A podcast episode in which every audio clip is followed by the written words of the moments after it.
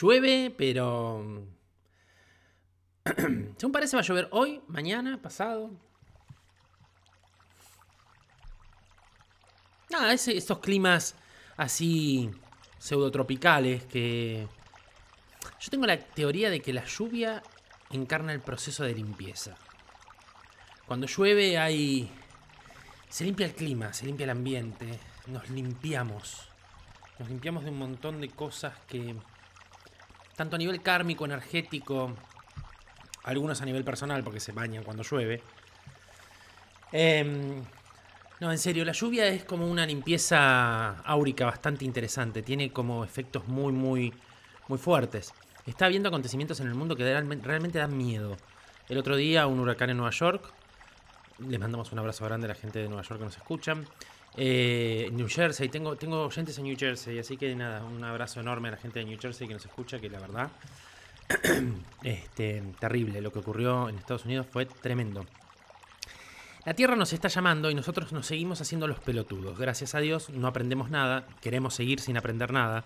Hoy va a ser un capítulo duro, les voy avisando, porque lo preparé mentalmente desde anoche, lo vengo preparando, así que va a ser un capítulo complicado. Es más, Estoy grabando a las 9 de la noche, horario que nunca grabo, porque nada, me es complicado grabar en este horario, los ruidos, la gente.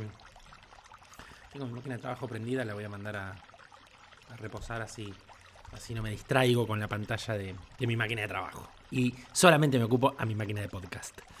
Em, ya me recuperé del catarro para aquellos.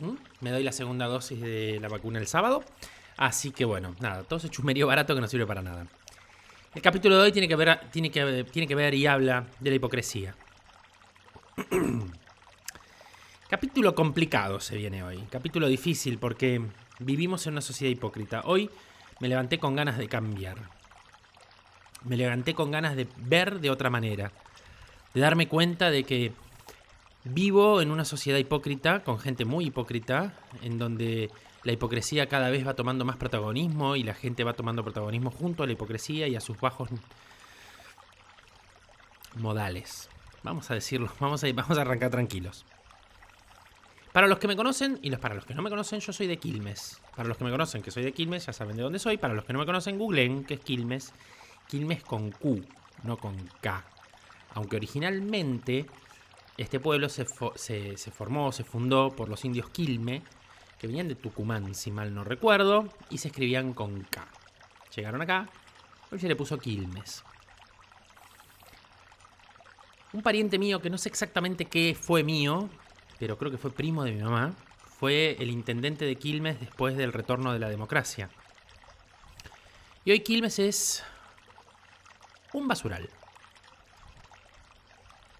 Cuando uno habla de basural, no habla de la palabra exactamente basural, sino de la composición de basural. Ese lugar nauseabundo, con olor a podredumbre. Y no tiene que ver con clases sociales, tiene que ver con ser.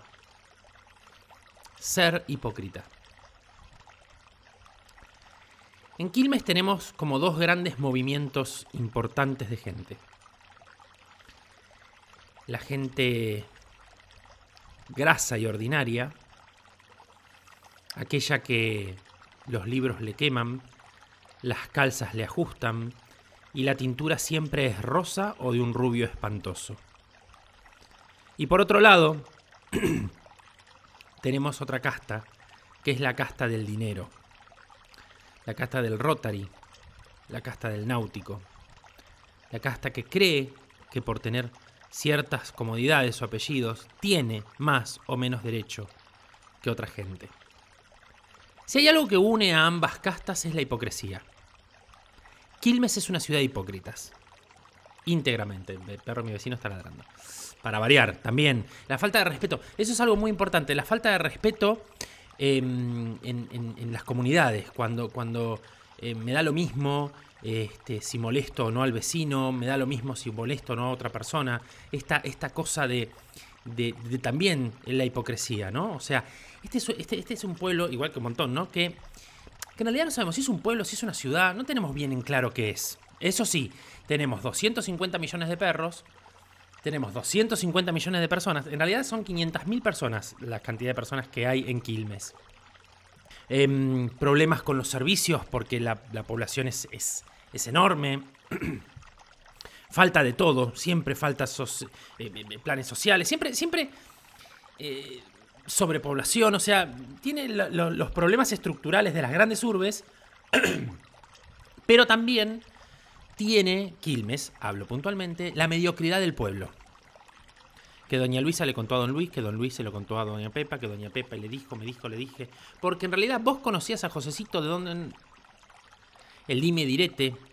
Pero sobre todo, y lo más importante, es la hipocresía. Hay una cosa, hay dos cosas de las cuales yo no tolero, que yo no tolero en la gente. La mentira y el doble discurso. Me molestan por sobremanera la mentira y el doble discurso de la gente. Y todos los días me encuentro o con un mentiroso o con un doble discursero. Todos los días. Y vos decís, pero la puta madre, ¿es así en todos lados? No, acá. Porque, a ver, barajo la, posibilidad en algún momento de irme a vivir a Capital. Acá va, Ciudad Autónoma de Buenos Aires. Porque es una ciudad cosmopolita, es una ciudad en donde en realidad poco importa lo que hace el otro, tu vida es individualista y se terminó. Tiene los problemas de las grandes ciudades, obviamente bien gobernados y bien administrados, y punto. Acá no es como ni chicha ni limonada, estamos en un gris. Estamos en, en un espacio etéreo en donde no tenemos algo exactamente bien dicho. Si hay algo que caracteriza al quilmeño es la hipocresía. Es gente mentirosa, es gente con saña, es gente ventajera. Me estoy ganando un montón de amigos, ¿no? Bien. Por suerte es un poco los que me escuchan en Quilmes. Em, pero todo eso es Quilmes. Todo eso es la gente del Quilmes. Yo creo que tiene que ver con un síndrome del conurbano. Nosotros, para los que nos escuchan de afuera, pertenecemos como un cordón que se llama el conurbano, sur en este caso, la parte de Quilmes está en el sur, que incluye Avellaneda, Verazategui, bueno, somos, somos varios, somos un montón los que estamos en esta bolsa de basura llamada conurbano bonaerense. Y Quilmes es uno de los epicentros de la basura. Hay una pequeña castita en Quilmes que todavía se viene salvando, o que dentro se viene salvando de lo que son ciertas escalas sociales, no de la hipocresía, de la hipocresía para nada, que es un pueblito, que es donde vivo yo, que se llama Bernal. Bernal es como que quiere sobrevivir a Quilmes. Ojalá lo logre. Ojalá logre Bernal sobrevivir a Quilmes. Bernal fue un pueblo colonizado por inmigrantes españoles, polacos. Bueno, mi vieja conoce mejor la historia que yo. Eh, españoles, polacos, italianos, toda gente de laburo, gente que venía después de la guerra cagada de hambre eh, y, vino, vino, terminó viniendo acá a, Bernal. Em, yo conozco mucha gente de Bernal, algunos ya, o la gran mayoría ya no están, em, que han como colonizado esta parte y esfuerzo de laburo, a esfuerzo de... Eran un pueblo, realmente eran un pueblo. Era, era como un pueblito al sur, con casas quintas, en donde en realidad la gente eh, compraba la comida del día, estaba el lechero, estaba el pollero, estaba eh, el carbonero. Y eso se fue transformando. De hecho, cuando yo era chico, todavía esa esencia en Bernal existía. Esa esencia de pueblo todavía existía. Después, con la época dorada, como la llamo yo, que no sé si es tan dorada o un poquito de bronce, que fue el menemismo, em, Bernal creció muchísimo eh, y se llenó de culos con arandelas. Esa gente que quiere cagar más alto de lo que le da el orto. De eso se llenó Bernal. Por suerte, las nuevas generaciones de los culos con arandelas se fueron a vivir todos a una misma pajarera que está acá en el sur que se llama Nuevo Quilmes. Un abrazo a todos los narcos que viven en Nuevo Quilmes. Entonces, y peronchos. Porque en Nuevo Quilmes tenemos dos tipos de. Tenemos tres tipos de clases sociales: grasas, narcos y peronistas.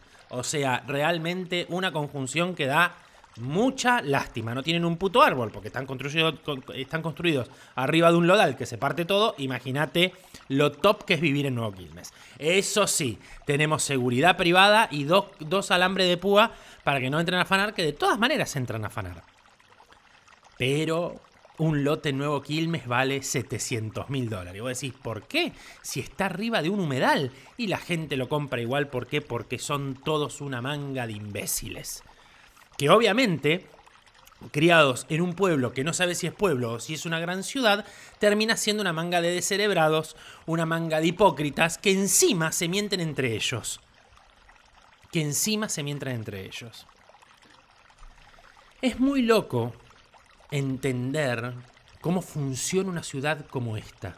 Porque lo que termina ocurriendo, y ahora hablando un poco más en serio, con ciudades como estas es que termina siendo gente de mierda y para todas las edades. Yo creo que el colorario más importante son los sub 25, los sub 30, que han sido gente del orto que ha creado este partido tan, tan hermoso y tan bendito que se llama Quilmes. O sea, gente que no tiene valores, gente que no tiene compromiso, gente que no se compromete con el otro y gente sobre todo llena de doble discurso, de moralina, de falsa moral. Y sobre todo Gente que no puede mantener un pensamiento. Gente que te dice una cosa mirándote a los ojos, te diste vuelta y hizo otra. Y después encima se quieren justificar. Quieren decir que lo que hicieron no era lo que en realidad hicieron, no, lo que dijeron no era así. Yo me he ganado infinidad de enemigos en esta vida. Y muchísimos amigos. Pero siempre con la premisa de ir de frente. De no tener doble discurso. Para mí es fundamental en no tener doble discurso. Porque del doble discurso no se vuelve, del doble discurso no se vuelve. La gente no compra más esto, o no debería comprar, no sé si no compra más, no debería comprar más esto de que haya una doble moral. De que digo una cosa y hago otra. Lo veo en los pibes, los veo en los pibes veintipico, que son los que van a ser el futuro de este país. Se juntan entre ellos en castas de mierda, que se cagan entre ellos y se mienten todo el tiempo, pero así todos se la siguen bancando. ¿Por qué? Porque tienen que pertenecer. Porque pertenecer a una casta es importante, porque pertenecer a un grupo es importante. Porque para estos pibes, pertenecer es ser. No, ser es no venderse. Ser es no tener doble discurso. Ser es no ser hipócrita. Nada de eso cumplimentan la gran mayoría de gente que vive en este partido de mierda. La gran mayoría y los veo todos los días.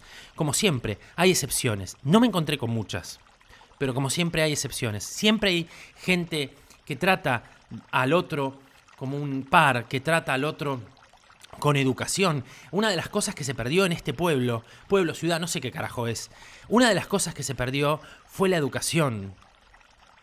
Antes uno no firmaba contratos, antes uno se daba la mano, ahora parece que está pasado de moda o que no tiene el mismo efecto.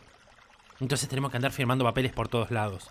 A mí me ha pasado de que han, me he comprometido con ciertas cosas y conmigo no ha cumplido, pero yo tengo la suerte de poder decir que mi parte siempre la cumplí. Y por suerte puedo mirar a todo el mundo a la cara. Y por suerte no tengo que bajar la vista ni decir, no, yo en realidad no quise decir eso. ¿Por qué? Porque sostengo lo que digo con lo que hago. Y al que le gusta bien y al que no se puede ir bien a la reconcha de su madre, que no me interesa. Ese es el punto, no me interesa. ¿Por qué? Porque cuando alguien está seguro de lo que dice, esté en lo correcto o no, porque yo no tengo la verdad de todo, pero sí puedo estar seguro de lo que estoy diciendo y, otro puede compartir lo que estoy diciendo o no, pero ese es un problema del otro ya. Es un problema del otro, no mío. Pero si yo estoy seguro y yo lo puedo mantener en el tiempo, listo, eso se llama palabra. ¿Cuántos de ustedes pueden mantener la palabra? Tristemente, en este lugar tenemos la miseria del pueblo, la opulencia de la ciudad y la traición de la hipocresía. Vos, ¿podés mirar al otro y sostener lo que decís con lo que haces? Se me están apareciendo varias caras adelante. Y todas las que se me aparecen, la respuesta es no.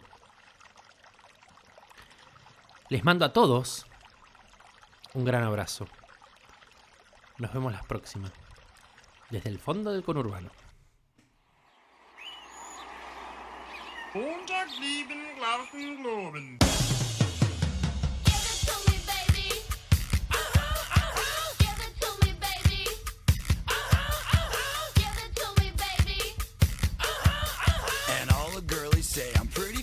For a white guy.